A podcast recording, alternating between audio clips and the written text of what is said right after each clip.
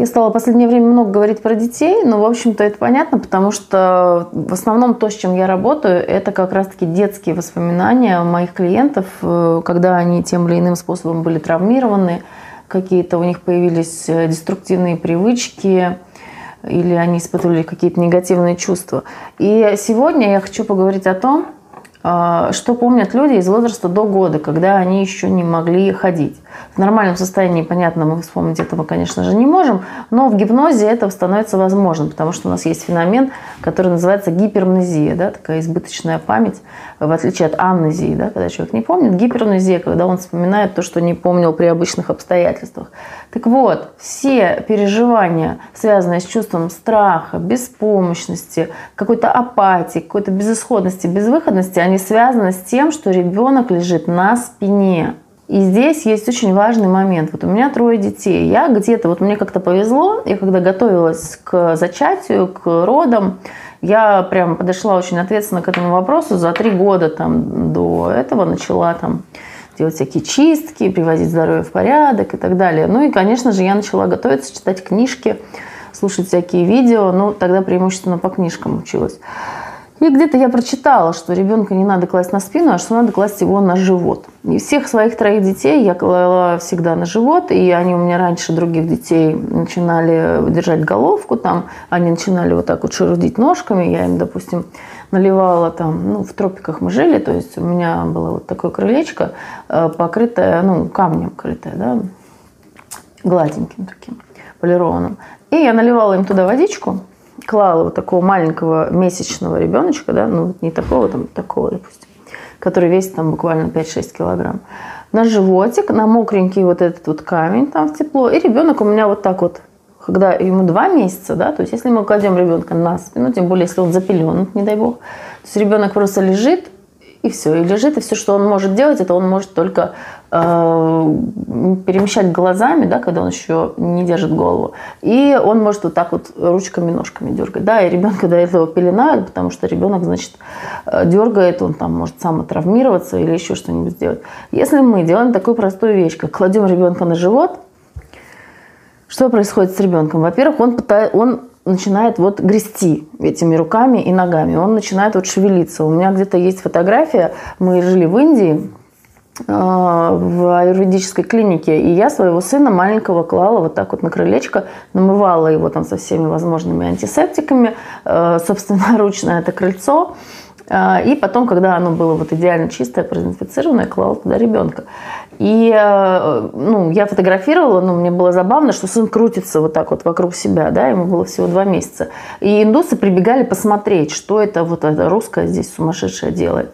То есть они видели, что я, ну, я фотографировала, да, то есть, ну, прикольно, как ребенок, как вертолетик, да, так вокруг себя. И индусы говорили, у нас здесь индийские дети это делают в 6 месяцев, но не в 2. Я говорю, да вы знаете, у нас наши русские дети тоже это в 6 месяцев делают, просто их кладут на спину, и они как эти как головастики, да, как жук, перевернутый на спину, они абсолютно беспомощные, они просто не имеют возможности развивать э, какую-то двигательную активность. И э, опять же, вот возвращаясь к регрессии, да, к моему опыту гипнотерапевтическому, э, все ситуации страха и беспомощности, которые мы прорабатываем у людей уже взрослых, они все связаны с положением на спине. То есть, когда ребенок ни одного раза, вот за, за весь мой пятилетний опыт, ни разу не было ситуации, чтобы э, человек вспоминал какое-то страшное воспоминание из младенческого возраста, и чтобы он лежал при этом на животе. Просто ни одного. И Э, конечно же, когда ребенок лежит на животе, во-первых, он видит, у него другой совершенно обзор зрения. Когда он лежит на спине, он видит потолок. Либо он видит край коляски, либо он видит небо.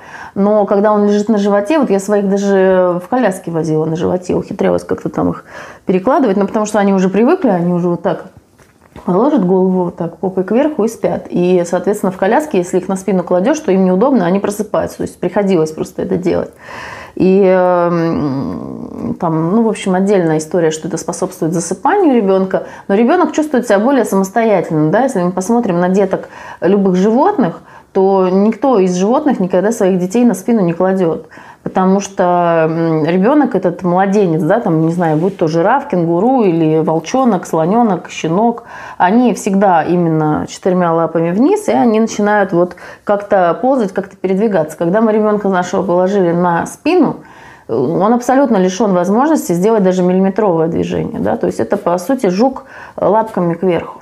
Когда мы его положили на животик, ну, разумеется, если ребенок здоров, нет противопоказаний и так далее, то мы даем ему возможность. То есть я вот, когда устраиваю... Есть, кстати, по доману там есть такой специальный стек для ползания, то есть такая деревянная штука, тоже полированная, очень гладкая, в которую тоже можно наливать водичку, чтобы ребенку легче было вот так вот скользить, либо его одевают в специальную одежку, которая скользит, то есть чтобы ребенок мог двигаться. И таким образом это очень здорово развивает с раннего очень возраста не столько его моторику и двигательную активность, сколько зоны мозга, связанные с осознаванием своего тела, с движением, с изучением окружающего мира. Так что я думаю, что это видео будет полезно родителям или будущим родителям маленьких детей, как можно чаще кладите своих детей на животик. И желательно, конечно, их приучить вообще, в принципе, э, все делать на животе. Даман там пишет, кстати, у себя, что вообще дети должны жить на животе. Они вообще не должны там на спине, они должны быть в редких случаях, когда Э, мы их переодеваем. Ну, это другая крайность, я не склонна ударяться в крайности, но есть технические вещи, да, что родители говорят, мы его кладем на живот, он у нас там плачет, да.